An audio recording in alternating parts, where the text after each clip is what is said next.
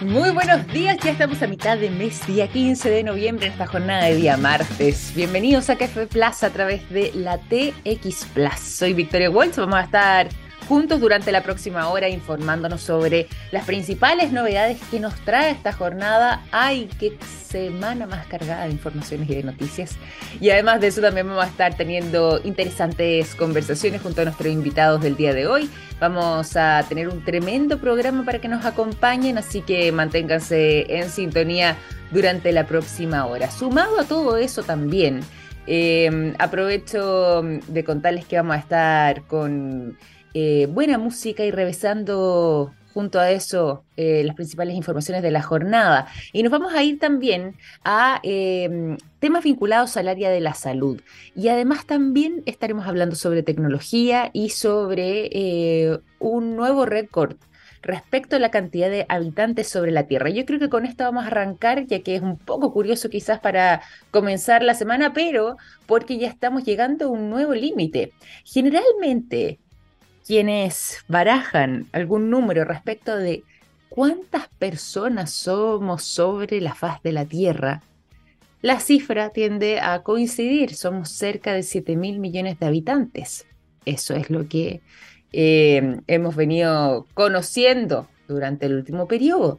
Pero fíjense que hoy, este día 15 de noviembre, es la fecha estimada para que nuestro planeta alcance las 8 mil millones de personas habitando de manera simultánea sobre la faz de la Tierra. Todo esto según las estimaciones realizadas por eh, la Organización eh, de las Naciones Unidas, la ONU, que eh, ya entonces hace esta esta entrega de esta cifra que hay que reconocerlo. ¿ah? Eh, a quienes nos gustan este tipo de curiosidades sabíamos que esta iba a ser la fecha desde hace un tiempo atrás. La ONU ya había hecho esta proyección hace un tiempo bastante considerable y había situado precisamente esta jornada, entonces la de hoy, 15 de noviembre, como la fecha en la que eh, nuestro planeta iba a alcanzar los 8 mil millones de habitantes. Y esto no termina aquí. No culmina con esto, porque eh, posiblemente para el año 2030, en ocho años más, casi siete, porque estamos terminando este 2022, se espera que alcancemos los 8.500 millones de habitantes y pensando incluso, proyectando hacia mitad de siglo, el año 2050, podamos ser 9.700 personas sobre la faz de la Tierra y en el 2080, 10.400 millones de personas.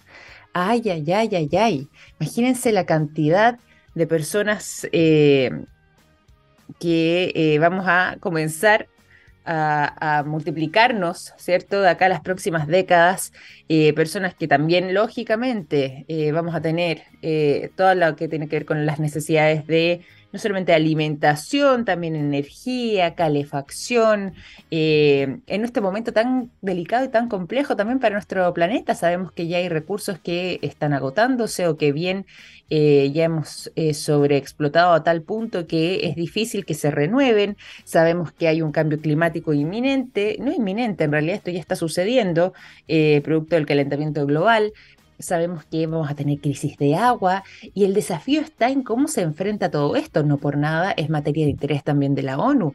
De qué manera vamos a poder entregar eh, a todos en la medida de lo posible, pero así debiese ser, una calidad de vida digna para todos quienes seamos habitantes entonces de este planeta, em, pensando en la gran cantidad de personas que eh, hemos compuesto entonces, según al menos este nuevo estándar, em, la cantidad de habitantes vivos actualmente sobre la faz de la Tierra. 8 mil millones de personas entonces a partir de esta jornada de día martes 15 de noviembre, según pronostican las Naciones Unidas. Este es un informe que... Em, y de todas maneras, eh, tiene un factor que es bien interesante. Durante eh, las últimas décadas, y en realidad sobre todo lo que fue el siglo XX, hubo un crecimiento demográfico explosivo.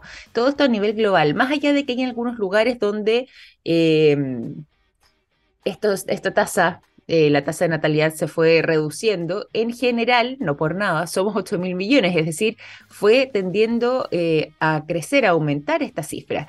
Pero, al menos respecto a lo que venía siendo eh, los vertiginosos primeros años y décadas del de, el siglo pasado, esta tasa de crecimiento ha sido más lenta, sobre todo durante la última, la última década. Es más, es la más lenta desde la década de los 50, donde producto también de eh, el contexto global y lo que tenía que ver con las guerras, se había ralentizado profundamente, pero al menos hoy ya eh, volvió a un ritmo menos acelerado que lo que veníamos conociendo no solamente en décadas anteriores, sino que además también, como les mencionábamos antes, a principios del siglo pasado. Es decir, la tasa de crecimiento global actualmente se ha ralentizado de manera significativa, pese a que seguimos en aumento. Si bien está más lento el ritmo de crecimiento, no ha eh, dejado de aumentar, no ha dejado de crecer. Y más de la mitad del crecimiento de población se estima, según este pronóstico que hace las Naciones Unidas, se va a estar produciendo, al menos durante los próximos años, en eh, ocho países, es decir, de todo el planeta, ellos sí van a ser los que van a estar eh, liderando la tasa de crecimiento global. Vendrían siendo eh, los siguientes países, Egipto, Etiopía, la República Democrática del Congo, India, Nigeria, Pakistán, Filipinas y Tanzania.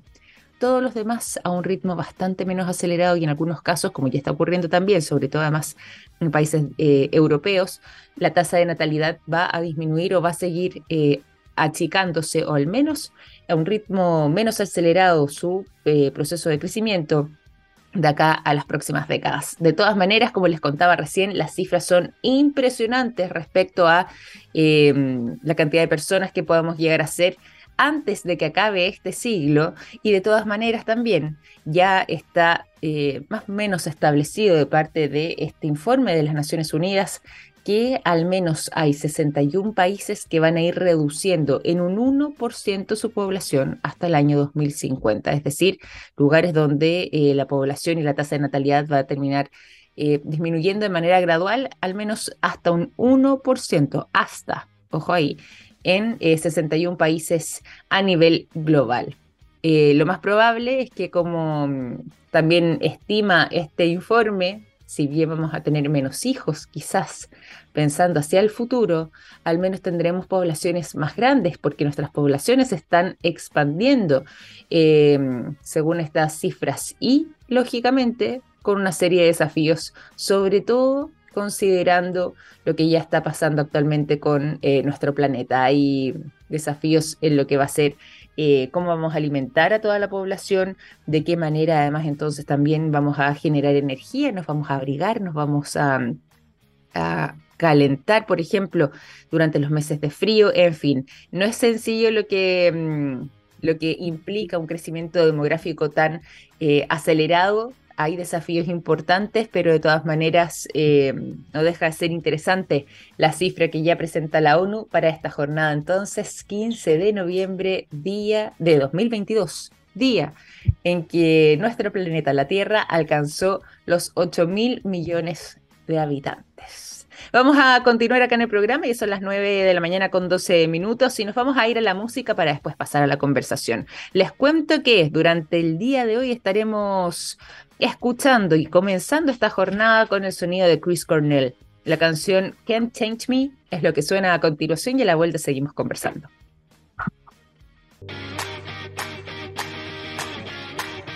Ya son las 9 de la mañana con 16 minutos en esta jornada de día martes 15 de noviembre. Seguimos en Café Plus y nos vamos a las informaciones, a la conversación, pero también, por supuesto, a los buenos datos. Les cuento que los productos de yodo de SQM están en tomografías con medios de contraste que sirven para diagnosticar el cáncer. Gracias a eso, millones de personas inician tratamientos oportunos. Los productos de SQM ayudan a mejorar nuestra calidad de vida. Puedes encontrar toda la información en el sitio web sqm.com. No dejes de visitarlo. Cuando mm, son las 9 con 16, además, también aprovecho este minuto para mm, eh, entregarles excelentes novedades. ¿ah? Eh, quería compartir con ustedes algo muy eh, interesante respecto al lanzamiento de nuevos dispositivos de parte de Vivo y que son dispositivos de alto rendimiento que logran tener una particularidad. Fíjense que cambian de color. Estos modelos son el B25 y B25 Pro. Toda esta serie, la serie B25 precisamente, eh, otorga nuevas dimensiones de creatividad, lo hace por medio de la tecnología fotográfica y además de eso, mucha atención con esto, por medio de esta apariencia. Les mencionaba yo que eh, van cambiando de color y que estos colores además tienen la particularidad de ser colores eh, brillantes. Están disponibles el azul surf, a los que les gusta surfear, eh, está también el negro estrellado, todo esto en la versión del B25 Pro. Y en el caso de eh, los B25, pueden adquirirse también en colores dorados amanecer y negro diamante. Así que una maravilla. Los tonos azules además logran pasar de profundos a suaves haciendo este juego entonces con el color y el dorado va haciendo un tránsito entre el anaranjado y de ahí se pasa al rojizo. Pero seguramente lo que más les gusta mm, a la mayoría es lo que tiene que ver, por supuesto, con el tipo de cámaras. Las cámaras son eh, una de las cosas predilectas de eh, los usuarios al momento de adquirir cualquier tipo de dispositivo. Y al menos en esta cámara posterior hay un sistema de estabilización nocturna, eh, de 64 MP que logra minimizar todo lo que son las tomas borrosas, clásico además, en eh, lugares con poca luz o si es que lo hacemos, por ejemplo, en la noche, las fotografías, bueno, acá al menos esa posibilidad se va minimizando considerablemente y también los tiempos de exposición terminan siendo más largos para poder justamente captar una mejor imagen. Incluso esto en condiciones con muy poquita luz. Hay un gran angular de 8 MP, con lo que además pueden contar con una tremenda cámara y está disponible tanto en el modelo B25 como en el B25 Pro. Todo esto entonces con este nuevo lanzamiento que Vivo presentó en nuestro país, donde están destacando entonces estos dos modelos de smartphone que se van sumando a la serie B, el B25 y el B25 Pro. Recuérdalo entonces, además de eh, tener una tremenda cámara, de tener estos eh, colores brillantes que van cambiando. Este es como el secreto del tornasol, eh, según han denominado, pero son carcasas de fluorita. son tremendos, tremendos smartphones y que están de momento entonces comenzando a revolucionar el mercado. Bien, nos gusta también revisar todas las informaciones vinculadas a la tecnología y por eso las compartimos con ustedes durante esta mañana aquí en Café Plus. Cuando son las 9.20 también es momento de pasar a la conversación. Vamos a dejar eh, esas informaciones de lado para irnos a conocer los detalles de un interesante estudio llamado Redefiniendo los modelos de trabajo en Latinoamérica. Este es un eh, estudio que han estado desarrollando de parte de WeWork y nos acompaña justamente para conversar sobre este tema el Country Manager de WeWork. Está junto a nosotros Víctor Parra. ¿Cómo estás, Víctor? Bienvenido a Café Plus. Victoria, ¿cómo estás? Súper contento de estar aquí con ustedes y bueno, pues teniendo la oportunidad de contarles toda esta información súper interesante y, y, que realmente impacta en muchos sentidos. Totalmente. Hace un rato hablando del tema de superpoblación y demás. Sí. Eh, y todo, todo, está conectado al final del día y tenemos que buscar soluciones eh, para mitigar todo este impacto. Entonces, bueno, pues aquí estamos. Eso es cierto, ¿ah? para poder mitigar todo este impacto, qué impresionante y además cómo nos cae de cajón este tema y el estudio que ustedes han realizado precisamente con lo que estábamos conversando al principio de la mañana. ¿Te parece si es que vamos de lo general a lo particular y primero que nada, y sobre todo también para poder poner en contexto a quienes nos acompañan acá en el programa, contémosles de WeWork, del trabajo que ustedes realizan en el mundo. Tienen además una cantidad de ubicaciones, un despliegue muy importante, muy considerable y una cantidad de miembros bastante... Eh, importante también en eh, la cantidad de personas que trabajan. Cuéntanos un poco de la labor que realizan en WeWork y también dónde es que están desplegados a propósito también de América Latina. Por supuesto que sí. Bueno, Victoria, WeWork. WeWork es el líder mundial en espacios flexibles de trabajo Y eso que diciendo espacios flexibles de trabajo nos quedamos hasta incluso un poco cortos, porque al final del día, mm. WeWork, en WeWork nos dedicamos a proveer soluciones. Soluciones dedicadas a la flexibilidad para trabajar.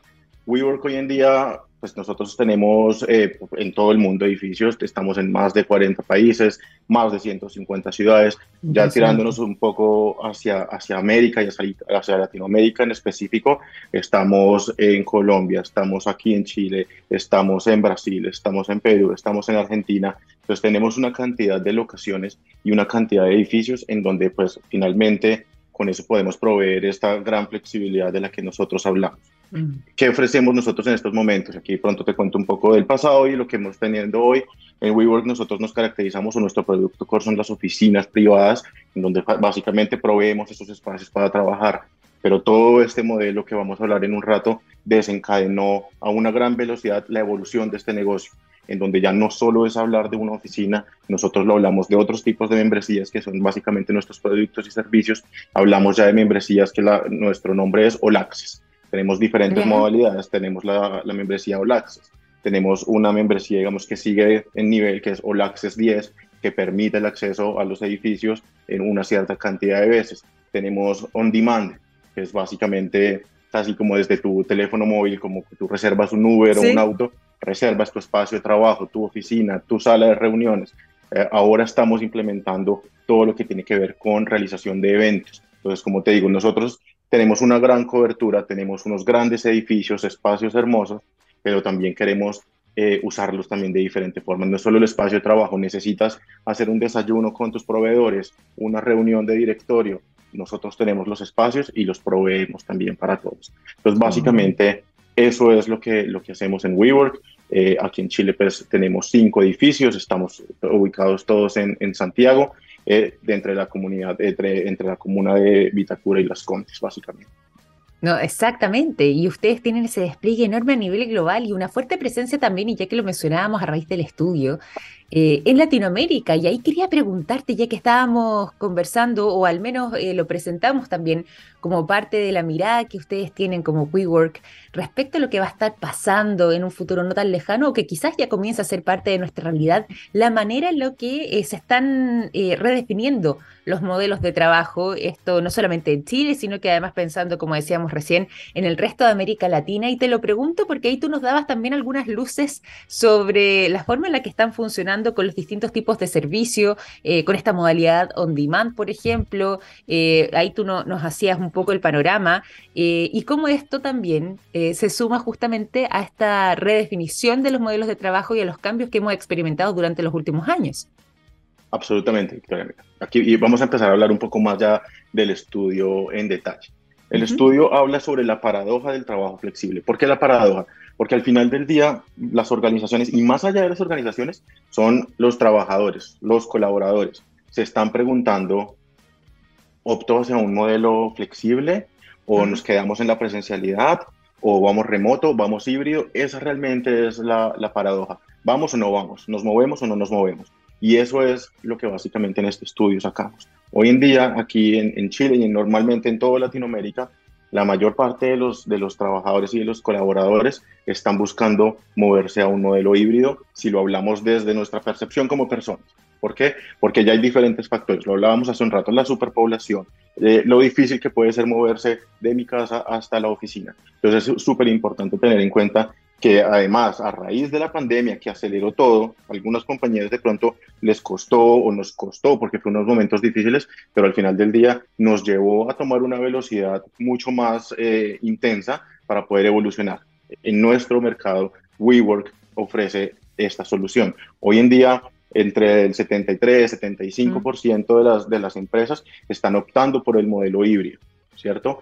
Más o menos el 16, 17% todavía siguen en el uso de la presencialidad y estamos hablando más o menos de un 10% que están 100% remoto, pero los trabajadores están diciendo, hey, tengo una necesidad y es súper importante mantener un modelo híbrido. ¿A qué nos referimos con híbrido? Porque el híbrido no es solo es eh, un día voy a la oficina, el otro día no, sino es realmente cómo optamos por un modelo que sea óptimo desde, las, desde ambas perspectivas, desde la perspectiva de la organización y desde la perspectiva del empleado.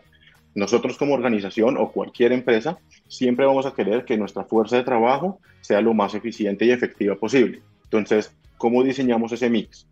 WeWork está para ayudar también a eso. Nosotros no solo proveemos los espacios o te decimos, eh, necesitas una oficina o 20 All Access o 100 o 1000, sino te decimos, ok, ¿cuál es tu negocio? Nuestro ejercicio es totalmente consultivo y vamos a decir, ok, tú qué es lo que haces, cómo lo haces y al final nosotros siempre vamos a dar una sugerencia y una recomendación. Te podría servir un modelo como este, podrías hacer eh, turnos rotativos o podríamos estar hablando de un skeleton staff en donde tienes una, una porción de tu, de tu equipo de trabajo en la oficina, otra desde sus casas o desde cualquier lugar, pensémoslo en ese sentido, porque no necesariamente es una estrategia de home office, es trabajar desde donde tú quieras. Hoy en día tenemos todo este concepto de los nómadas digitales, eh, tenemos una cantidad de, cosas, tenemos incluso los modelos eh, hobby spoke, que digamos se da mucho en las industrias del BPO, del outsourcing, call centers, en donde hay una porción del equipo que es la que se dedica a hablar con los clientes y otra persona que está en el back-end, de pronto haciendo más el, el, el, back office, por ejemplo. Entonces, toda esta diferencia que tenemos en, en, nuestros mercados lleva a que la solución no puede ser la misma. Parte de una premisa, pero se transforma de acuerdo a las necesidades que cada uno tiene. Y realmente las personas lo están diciendo, hey, yo quiero optar por un modelo híbrido. Algunos incluso dicen, eh, más o menos el 60% están diciendo, yo quiero tener la posibilidad de elegir si eh, trabajo híbrido o presencial o en esta mezcla y más o menos el 40% restante están prefiriendo que eh, sus jefes o sus líderes les digan, ok, vamos a trabajar tres días en la casa o en donde quieran y dos en la oficina y así sucesivamente. Eso es lo que está pasando hoy en día, básicamente. Oye, y ahí quería preguntarte, eh, porque eso yo lo encontré muy revelador de este estudio, la cantidad de personas que eh, desearían o que bien eh, prefieren justamente esta modalidad híbrida para poder trabajar. Y yo me imagino que eh, la pandemia tuvo mucho que ver en no solamente hacer este giro, sino que en el hecho de poder ponerlo a prueba, el hecho de poder experimentarlo. Nos vimos muchas veces confinados. Tú hacías una diferencia, eso sí, entre este modelo híbrido y lo que tenía que ver con el home office. Eh, y es importante hacer ese, mm, esa diferencia, pero de todas maneras yo creo que quizás lo que terminó ocurriendo en la pandemia fue una buena antesala, un buen experimento para que esta idea quedara también un poco más impregnada y se eh, volviera más poderosa respecto a el modelo ideal eh, de trabajo post pandemia. Y ahí por lo mismo también quería preguntarte cómo esto se ajusta con las nuevas generaciones. Y aquí voy a cruzar dos datos interesantes que estuve revisando además en el estudio, porque las nuevas generaciones, al menos eh, el mito dice, de que los que son millennials, por ejemplo, prefieren mucho más lo que tiene que ver precisamente con modalidades de, modalidades digo, de trabajo que no impliquen una presencialidad completa. Eh, durante los cinco días hábiles de la semana, por ejemplo. ¿Cómo es que estas dos informaciones se van cruzando y hacia dónde crees tú que podemos proyectar? Quizás no ahora en el 2022, pero sí pensando en 2030 o de ahí para adelante, eh, va a estar eh, redefiniéndose precisamente el tipo de modelo de trabajo en estos países latinoamericanos y posiblemente en el resto del mundo. Claro que sí, estás tocando varios puntos y estamos hablando, incluso ya no es solo un tema generacional. Mm. De hecho, en el estudio tocamos eh, una muestra bien interesante porque tocamos absolutamente todas las generaciones, millennials, X, Y, eh, baby boomers todavía, y, y, la premisa es la misma. Si bien los millennials están mucho más, eh, digamos, cercanos a buscar esta modalidad de trabajo flexible, trabajar donde yo quiera, eso, eso es claro, pero estamos ya tocando incluso un componente ya muy del, del ser humano, ¿sabes? Y esto resulta en que toda esta modalidad flexible está impactando en el sentido de la salud mental de los empleados y mm. los trabajadores. Casi el 80% mencionó que gracias a los modelos flexibles o que si tuvieran la posibilidad de trabajar en un modelo flexible, serían más felices o estarían mucho más conformes, hablemoslo de, en su realización como personas. Entonces, acá, mm. digamos, las empresas, todos, o sea, incluso, digamos, desde mi perspectiva, si lo hablo a nivel gerencial, eh, es, algo, es un factor que yo tengo que tener en cuenta con mis empleados. Cómo yo los mantengo eh, eh, anímicamente, emocionalmente estables, porque eso también me va a garantizar una productividad mayor y pues menos rotación, una cantidad de cosas que al final del día van a traer resultados positivos y al final la generación de valor para mi compañía. Entonces, esto está impactando directamente en ese sentido. Y a ver, enfocándolo mucho más hacia, digamos, los millennials que, que hablábamos Entonces, eh, si yo quiero viajar, ahorita hay muchas compañías que están ofreciendo, digamos, estas oportunidades laborales de trabaja donde tú quieras. O sea, hay empresas, incluso ahorita se me viene a la mente eh, Deal, que hace poco eh, vi una de sus publicaciones en LinkedIn, en donde decían, puedes trabajar desde donde tú quieras, tú solo nos avisas dónde vas a estar y tú llevas tu laptop o te dan tu laptop y tienes la posibilidad de trabajar. Nosotros como WeWork, con nuestros servicios, con nuestras membresías, ofrecemos no solo el hecho de trabajar donde tú quieras, sino que también tengas los elementos eh, más favorables para trabajar, porque al final yo puedo estar en una playa trabajando y va a ser perfecto por un par de días, pero también yo tengo que pensar en las condiciones ergonómicas, por ejemplo, que eso pasó, o sea, pasó durante la pandemia, cuando vivimos, vivimos etapas de extremos. pensemos prepandemia, donde la modalidad de trabajo en un, en un 90% más o menos era 100% presencial. Durante la pandemia, ese 90% cambió a el trabajo remoto al 100% y no necesariamente todas las personas tenían las condiciones necesarias para trabajar. ¿Qué me refiero con condiciones necesarias? Un buen escritorio, una silla ergonómica, los que trabajamos en laptop de pronto tener un monitor adicional para no estar uno, yo que uso gafas, por ejemplo.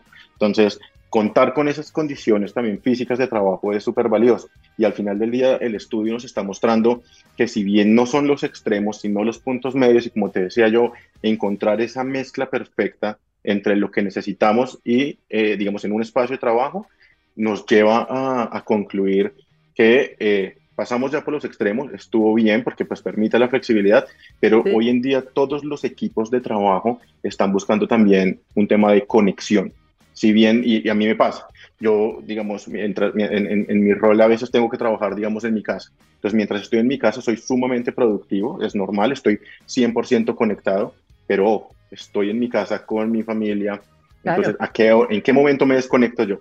Eh, de pronto incluso podría almorzar mientras trabajo. Entonces, un día está bien, dos días está bien, pero cuando es perpetuo vas a tener unos impactos, ya sea en tu salud o incluso a nivel emocional, que no son los mejores. Entonces, mm. estas soluciones híbridas que nosotros brindamos van a crear ese balance. Entonces, yo también tengo que conectar con mi equipo y, y pensémoslo también llevándonos hacia la, hacia, hacia la era prepandemia. Cuando tú estás conectado con tus equipos de trabajo, con colegas de todos los niveles, tú creas esas conexiones valiosas en donde te permiten avanzar, crecer, desarrollar. Cuando estuvimos encerrados, fuimos sumamente productivos, pero ¿en dónde queda este componente social del ser humano que además es inherente a nosotros?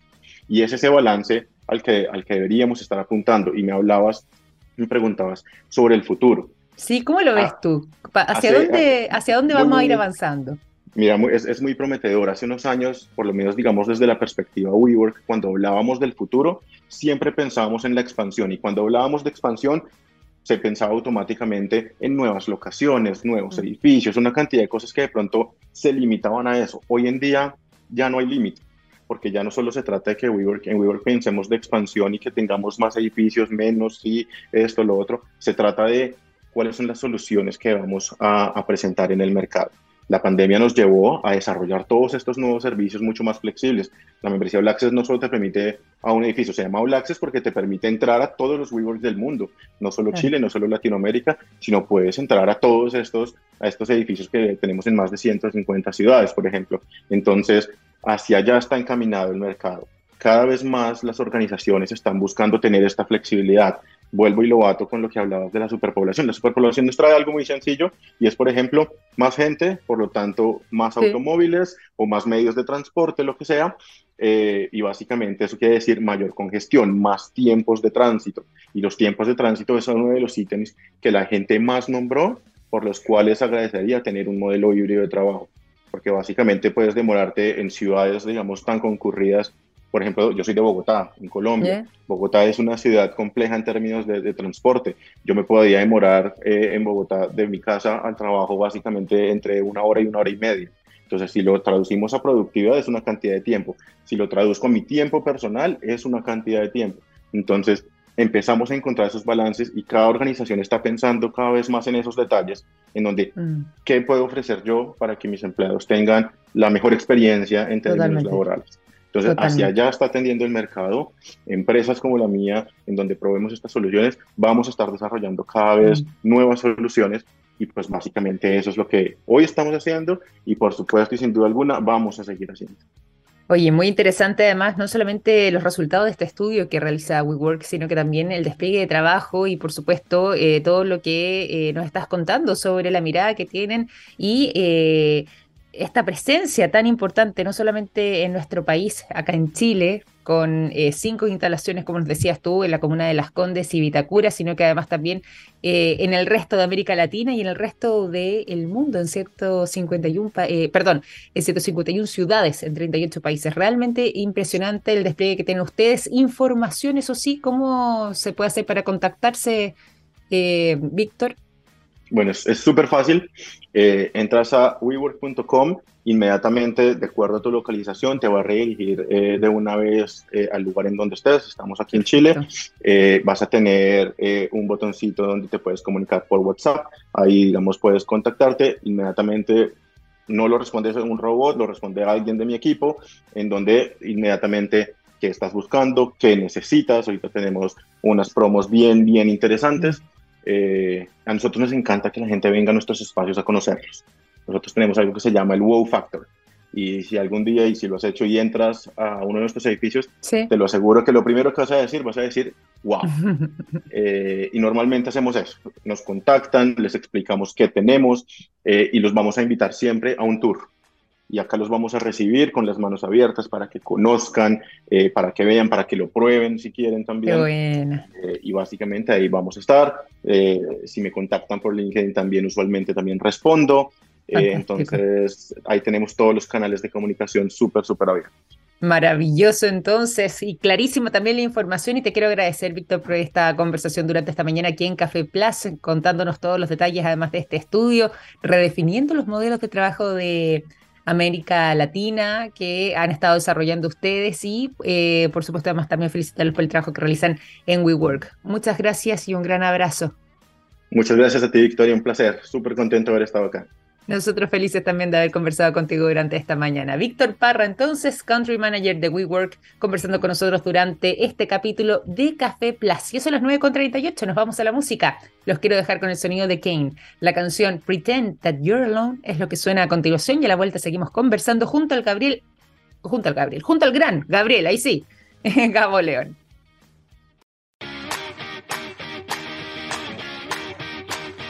Ya son las 9 de la mañana con 41 minutos. Seguimos en Café Plaza a través de la txplus.com y ya es momento también de entregarles un tremendo consejo a esta hora de la mañana. Hay productos que nos acompañan toda la vida, como el yodo, presente en el área de la salud, el nitrato de potasio en la industria de la alimentación, las sales solares en energías limpias y el litio en la electromovilidad. Los productos de SQM ayudan a mejorar nuestra calidad de vida. Puedes encontrar toda la información en su sitio web www.sqm.com. Seguimos también acá en el programa y como ya se los habíamos adelantado, nos acompaña Gabriel Gabo León para reflexionar sobre la ciencia durante esta mañana. ¿Cómo estás, Gabo? Bienvenido. Hola, ¿qué tal? Muy buenos días. Yo muy bien. ¿Tú, Victoria, cómo estás? Todo muy bien por acá, afortunadamente. Listo para enfrentar un día caluroso. Oye, ola de calor, pero de esas Ola de calor, 32 grados para la zona central, pero no vamos a hablar del tiempo hoy, vamos a hablar de otra cosa. Eh, de hecho, vamos a hablar de un tema un poco incómodo. Ay, a ver, cuéntame. Vamos a hablar. Sí, vamos a hablar de. Vamos a hablar de la muerte. Y, de lo que pasa con nuestros cuerpos después de la muerte. ¿Ya? Eh, es bien interesante porque los ritos fúnebres eh, son parte fundamental de lo que nos define como ser humano. De, hecho, de los aspectos que los antropólogos estudian eh, y los paleontólogos estudian em, de los antiguos asentamientos humanos, esta costumbre de enterrar a los muertos. Eh, esa idea de que la esencia de la persona y su cuerpo están vinculados y por lo tanto dejarlo al aire y que se lo coman los animales no está bien. Eh, y, desarrollamos complejos ritos fúnebres justamente para disponer de los cuerpos de las personas que amamos durante nuestra existencia. Y eso es algo, como te digo, definitorio de nuestra especie. Eh, y es bien interesante porque culturalmente además distintos ritos fúnebres tienen distinta prevalencia. Eh, lo que se hace con los cuerpos en la India no es lo mismo que ocurre en México y no es lo mismo que ocurre en Portugal, por ejemplo. Mm. Eh, hay distintas, culturalmente hay formas distintas de disponer de los cuerpos. Pero fíjate que hay, hay un aspecto en particular que es bien interesante y que nace en el siglo XVII cuando William Harvey, que era un científico inglés, se pone a investigar cómo funciona el corazón y el sistema circulatorio. Por aquella época era, un misterio, nadie sabía muy bien. De hecho, se creía, Victoria, que el hígado fabricaba sangre y el cuerpo la consumía. Ah, mira. Eso se creía en aquella época. Y Harvey saca la cuenta, él calcula eh, cuánta sangre movía el corazón en cada movimiento y saca la cuenta y dice, ¿sabéis que tenemos un problema? Porque de acuerdo con esto, el hígado debería fabricar 70 kilos de sangre al día. Y no da. No, da, no, alcanzaba, no alcanzaba. Entonces Harvey dice, no, sabes que la verdad, eh, tenemos un volumen de sangre fijo, que es tanto el litro, y, eso van, van dando vueltas, y el corazón se encarga de bombearlo. Y parte de las investigaciones de Harvey involucraron inyectar sustancias con color por las arterias. Ya. Y al hacerlo, logró eh, ver este mapa carretero de nuestro cuerpo, em, logró caracterizar el sistema circulatorio, logró caracterizar el sistema arterioso, pero también el, sistema de las venas. Y ese conocimiento dio paso para que en 1770 eh, otro médico anatomista, por primera vez en la historia, intentara hacer algo que nadie más había hecho, que era conservar un cuerpo humano. ¿Ya? Ahora, hay una historia súper interesante acá. Eh, era un dentista eh, que en 1770 quedó viudo, su esposa murió. Y resulta que la esposa, que era muy adinerada, había dejado en el testamento escrito que su marido solo podría tener acceso a su fortuna en el periodo de tiempo que iba entre su muerte y su entierro. Que eran poquitos días. Entonces, como que lo puso entre la espada y la pared, le dio muy poco tiempo para acceder a la fortuna. Y este señor, en vista de esto, decidió contactar a un anatomista y le pidió que usando todo el conocimiento que existía con respecto al sistema circulatorio, embalsamara a su esposa para no tener que enterrarla y con eso poder tener control sobre la fortuna de su esposa. Y este dentista, que era un dentista súper excéntrico, eh, se paseaba de hecho por Londres en un pony blanco que había pintado con, eh, manchas púrpuras, hizo embalsamar a su esposa para poder tener control sobre su herencia y la exhibió en su consulta médica en un ataúd no, mentira. ya, como una estrategia de marketing. Pero qué tétrico. Yo no, me atrevería a ir a ese dentista. Bueno, esa fue una de las primeras eh, personas que fue embalsamada en la historia eh, y que fue una técnica eh, que los gringos usaron mucho durante la guerra civil porque trasladaban los cuerpos de los soldados que morían en la guerra en trenes sin ventilación y en verano. Y tú podrás comprender que en esas condiciones los cuerpos se descomponían súper rápido. Lógico. Fueron los gringos entonces durante la guerra de la secesión, la guerra civil de Estados Unidos, quienes popularizaron el embalsamar a los cuerpos. De hecho, em, em, el presidente... Em, ah, el que abolió la esclavitud, mira, se me fue el nombre ahora. Lincoln. Lincoln, estaba pensando en Lyndon Johnson, se me cambiaron los presidentes. El presidente Lincoln fue, con él. El presidente Lincoln fue embalsamado y salió en una gira por todo Estados Unidos que duró semanas. Su cuerpo ahí paseándolo, ¿ya? Y es interesante porque esos cuerpos embalsamados no se descomponen. Son preservados durante mucho tiempo. Eh, uno los puede enterrar, pero van a quedar ahí. Y eso está generando, Victoria, un montón de problemas medioambientales. Porque ah, resulta que los cuerpos embalsamados están infiltrados con sustancias ricas en formaldehído, que es extremadamente tóxico. Y no solo eso, independiente si un cuerpo está embalsamado o no, además hay madera, hay metales y hay concreto involucrado en un proceso de entierro, lo que está generando la, mm, discusión con respecto a qué, qué, tan sostenible es nuestra forma de disponer los cuerpos. Mm. Eh, en un momento, para evitar tener que enterrarlos, se popularizó la cremación, que es muy popular en algunos países de Asia, y cada vez está ganando más popularidad la cremación. Pero la cremación también produce cada año millones de toneladas de CO2 que son liberadas a la atmósfera producto de la cremación de los cuerpos. Entonces, cómo disponemos de nuestros cuerpos después de la muerte se está convirtiendo además en un tremendo tema medioambiental. ¿ya? Ahora, no solo eso. Resulta que en Europa los cementerios están distribuidos por varias partes. De hecho, una vez me tocó ir a un congreso en Bristol eh, y en mi hotel, en la parte de atrás, había un cementerio que era de 1600. ¿Ya? Era súper pintoresco, era, muy, era bien bonito. De hecho, eh, había como una, calle angostita rodeada de plantas que cruzaba el cementerio y yo volvía de noche. del Congreso y atravesaba el cementerio, yo miraba las tumbas, 1600, 1700, una cosa súper chora. Em, y estaba salpicado esos cementerios en varias ciudades de Londres, pero evidentemente están los cementerios más grandes, eh, donde hay personas enterradas hace muchísimo tiempo, con millones de entierros. Y el problema es que muchos cementerios europeos se están quedando sin espacio. Ya no hay dónde enterrar más gente. ¿ya? Eh, y esta es una realidad que viene em, siendo un problema desde la década de los 60.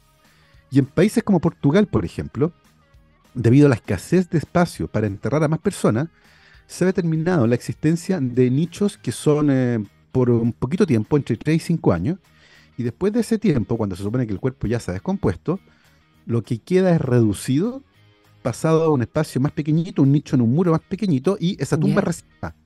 para otro entierro, porque de verdad se quedaron sin espacio.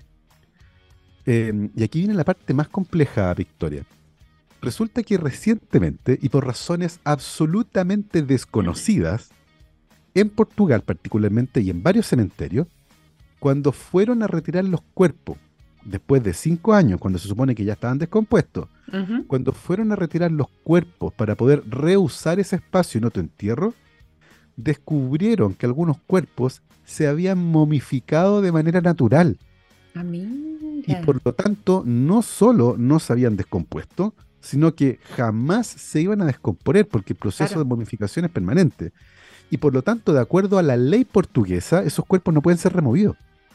Porque la ley establece que el cuerpo debe estar descompuesto, debe ser reducido y la tumba se puede reusar.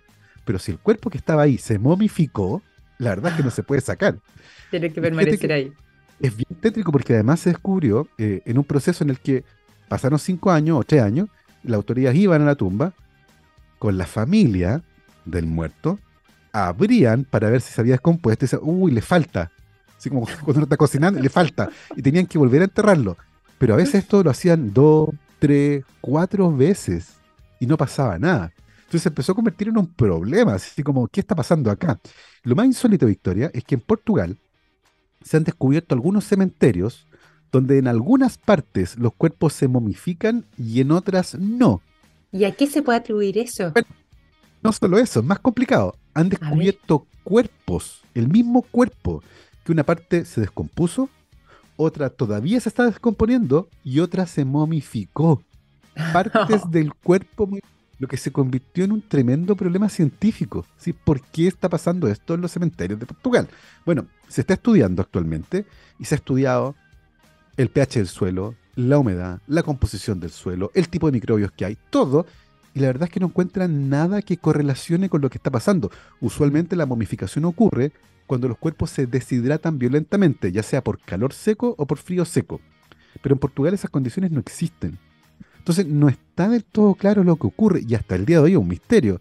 Y de hecho los investigadores que están a cargo de esta, de esta curiosa investigación están tratando de vincular ahora los procesos de descomposición y de momificación con algo que las personas tomaron en su vida.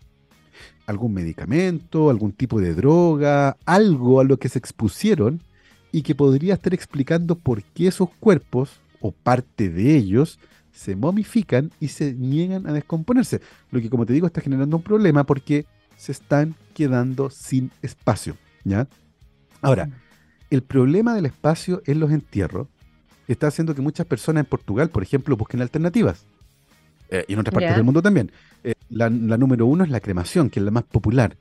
Pero como te dije recién, la cremación tiene un montón de impacto desde el punto de vista de la emisión de gases de efecto pues. invernadero. Y por lo tanto, como que está siendo un problema. Em, y es interesante porque fíjate que con respecto a las cenizas de las personas que son cremadas, han, ha nacido todo un negocio con respecto a qué hacer. Y hay una empresa a la que tú le puedes mandar una cucharadita de ceniza, ya sea de una mascota o de un familiar, y las pueden incorporar en una resina y te hacen un vinilo, un disco de música. No, mentira. Con una banda sonora, con canciones o con sonidos que tú puedes poner el disco y el disco tiene las cenizas de la persona o de tu mascota. Eh, hay otra empresa que toma tus cenizas y las puede comprimir a altísima temperatura y el carbono a alta temperatura y con alta presión se convierte en diamante. No te creo. Diamante de las cenizas de la cremación de una persona que pueden cortar después y hacer una joya. ¿ya? Eh, hay otra empresa que mezcla las cenizas de las personas con eh, un concreto especial y forma como una suerte de, de semiesfera, media esfera, que tiene agujero y eso lo ponen en el fondo del mar y sirve como sustrato para que crezcan arrecifes de coral. Entonces tú puedes tomar tus cenizas y devolverlas a un nicho ecológico para que se conviertan en punto de partida para arrecifes. Entonces, se están buscando alternativas para la cremación, pero el punto es que más allá de lo que uno haga con las cenizas, ya sea dispersarlas en el aire, dejarlas en una ánfora, o comprimirlas en un vinilo, o convertirlas en diamante, el problema es que estamos cremando. Estamos produciendo CO2 y por lo tanto la cremación también está siendo vista como una práctica que es muy poco sostenible. Eh, y ahí es donde aparece la, algo que ha sido llamado como la cremación sin fuego. Ya. Que es un proceso que fue inventado eh, en el siglo XIX, que fue perfeccionado en el siglo XX y que lentamente en Estados Unidos en particular ha comenzado a ganar gran popularidad. Y básicamente consiste en poner el cuerpo de la persona dentro de una cápsula de acero inoxidable, eh, bien especial, donde se infiltra con eh, productos cáusticos, como hidróxido de sodio, por ejemplo, ¿ya? o soda cáustica. Em, y eso con agua y a alta temperatura se hace girar. Y lo que ocurre ahí es que en un lapso de unas 8 o 10 horas el cuerpo se reduce completamente, desaparece todo. Se degradan las proteínas, se degrada la grasa, se degrada todo. Y lo único que queda son los huesos reblandecidos. ¿Ya? El líquido resultante, y esto es lo que a algunas personas les produce un poco de pudor, el líquido resultante se puede tirar por el desagüe, y de hecho eso se hace. Se bota literalmente por el desagüe. Y a muchas personas se les produce un poquito de incomodidad. Y los huesos que quedan, que como te digo están reblandecidos, se pueden triturar fácilmente y eso se le puede entregar a los familiares de la persona o de la mascota o los dueños de la mascota, porque también se puede hacer para animales, para que los pongan en una ánfora y los dispersen, los entierren o los mantengan en sus casas. Es una suerte de cremación sin fuego, donde se deshacen de manera química, en una reacción química, todos los elementos del cuerpo, excepto los huesos, que es lo único que va quedando. Y como te digo, mucha gente le produce eh, un gran desagrado la idea de pensar que el líquido resultante del proceso de digestión del cuerpo se vaya por el desagüe, pero en varios lugares de Estados Unidos este proceso ya supera en demanda a la cremación, justamente de personas que están buscando formas más amigables de disponer de sus cuerpos. También venden eh, ataúdes sostenibles, que son en realidad una mortaja, es una, una fibra de tela que está embebida con semillas. Eh, también con esporas de hongo.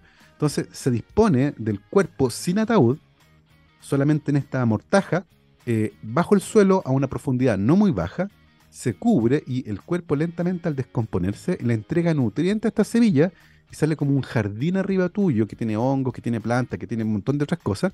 Qué eh, bonito. pero fíjate que, y detrás de todas estas prácticas hay algo que es bien interesante, eh, que a veces se nos olvida. No sé si a alguien le voy a arruinar el día, pero bueno. pero esto debe decirlo, dices tú. A ver, ¿qué eh, es? Estamos todos hechos de átomos reciclados. Nadie, nadie, nadie es nuevecito. No son tan no, pues cada, átomo de, cada átomo de carbono que está en nuestros cuerpos estuvo antes en otra parte. ¿ya? Cada vez que ustedes exhalan aire, ¿cierto? Eso tiene CO2, que viene de sus cuerpos, y ese CO2 que ustedes exhalan puede ser capturado por una planta durante la fotosíntesis y la fija en sus propios elementos. Y después una vaquita se come esa planta, ese carbono pasa a la vaquita y ustedes se comen la vaquita y ese carbono vuelve a ustedes. Ese carbono pasó por un desde el comienzo de la historia ha pasado por un montón de humanos, de animales, de plantas, porque el carbono es limitado, no se crea de nuevo. Mm. ¿no? Entonces, estamos básicamente, cuando enterramos un cuerpo, estamos haciendo que los elementos, ¿cierto?, vuelvan a la naturaleza. Eh, con la cremación es lo mismo, porque el CO2 se va a la atmósfera, pero bueno, vuelve ahí, se queda en la atmósfera, pero, pero básicamente es eso. Entonces, es un problema interesante porque nos enfrenta a una situación que es compleja, que es cómo disponemos de un cuerpo, pero lo interesante del problema es que enfrentado a la crisis climática nuestras, y la falta de espacio, nuestras formas de disponer de un cuerpo están siendo desafiadas. Eh, los entierros, los cementerios enfrentan la falta de espacio y la cremación enfrenta la huella de carbono y por lo tanto, incluso este rito tan antiguo de disponer de un cuerpo está enfrentando un escenario de crisis porque la falta de espacio y la baja sostenibilidad nos está empujando a encontrar formas nuevas de disponer de un cuerpo. Mira, qué interesante. Y además también lo que decías tú, todas estas maneras, yo desconocía gran parte de ellas, todas estas formas, pero... Un diamante ahí. Oye, no, qué impresionante. Mira, eso jamás me hubiera ocurrido, pero, pero claro, que es mi abuelita aquí presente. Quedó como joya de la familia finalmente. Y también pueden decir ahí qué disco les gustaría hacer, su banda sonora, imagínate poner el disco ahí y esta es la ceniza del tío con su banda favorita, qué sé yo. Fíjate que eso lo había escuchado, pero yo pensé que era mm, no sé, no, no, no, lo creí. Cuando alguien me lo había contado por ahí, no recuerdo el contexto en que me enteré de esto, de esto, pero yo no lo creí cierto. Contigo lo corroboro. Impresionante. Una cucharadita de ceniza y se pueden convertir en un disco. Ya tú sabes, ya tú sabes. Oye, qué interesante además, Gabriel, lo que nos estás contando. Qué manera de aprender contigo, siempre te lo digo, pero es muy cierto y qué bueno que también podamos reflexionar en torno a estos temas. Incluso estos temas más sensibles o más delicados como pueden ser la muerte, pero todo lo que ocurre en torno a ella. Te quiero agradecer además por habernos acompañado el día de hoy aquí en Café Plus. y el otro martes entonces... Nos escuchamos aquí en el programa, contigo siguen por supuesto eh, ya mañana miércoles, pero eh, acá en el programa tempranito a las 9, entonces te, eh, vamos a estar esperando. Nosotros continuamos con la transmisión de txplus.com y por lo mismo quiero dejar los invitados a seguir en sintonía porque ya comienza la ciencia del futuro junto a Daniel Silva. Acá en el programa nos despedimos y nos reencontramos mañana a las 9 en punto. Un gran abrazo, que tengan un gran día martes. Chao, chao.